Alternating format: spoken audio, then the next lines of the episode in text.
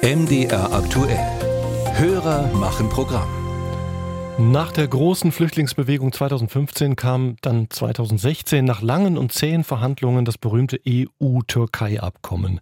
Die EU verpflichtete sich, umfangreiche Hilfsgelder zu zahlen, die direkt an Flüchtlingsprojekte in der Türkei fließen. Im Gegenzug verpflichtete sich die Türkei, Fluchtrouten abzuriegeln und nach Griechenland Geflüchtete wieder zurückzunehmen.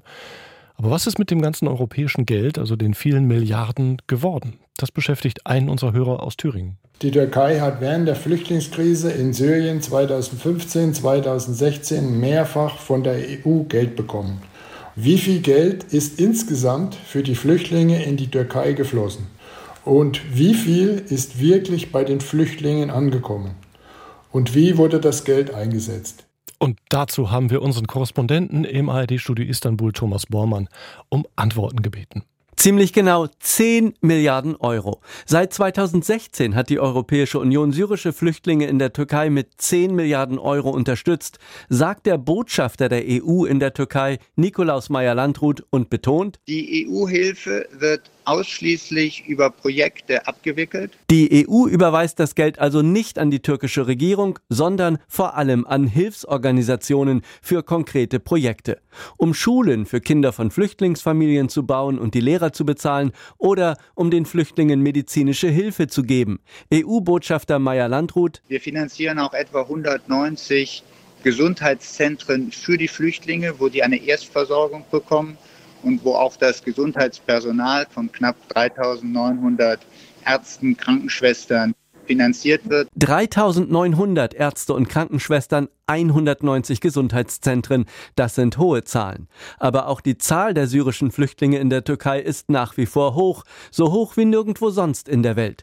Dreieinhalb Millionen syrische Flüchtlinge leben in der Türkei, einige schon seit zwölf Jahren. Manche von ihnen haben es geschafft, Arbeit zu finden und auf eigenen Füßen zu stehen. Andere aber, vor allem ältere Menschen und Alleinerziehende, sind auf Hilfe angewiesen. Hilfe vom türkischen Staat oder Hilfe von der Europäischen Union. Mehr als eine Million bedürftige syrische Flüchtlinge bekommen eine monatliche Unterstützung von umgerechnet etwa 20 Euro pro Person, um Lebensmittel zu kaufen, finanziert von der EU. Hilfe, die gut und wichtig ist, sagt Muhammad Akhtar, Vorsitzender eines Dachverbandes syrischer Organisationen in der Türkei. Das Problem sei aber, dass Syrerinnen und Syrer in der Türkei auf immer mehr Ablehnung stoßen, da sei es schwer, sich hier ein neues Leben aufzubauen. Wenn eine syrische Familie in den Bus steigt, dann wird sie vermeiden, sich in ihrer Sprache, also in Arabisch, zu unterhalten, weil sie nicht auffallen will, weil es Ärger geben könnte. Ich will das nicht als Rassismus bezeichnen, aber es gibt durchaus Hassreden, es gibt Mobbing an Schulen und überall. Das sollte aufhören.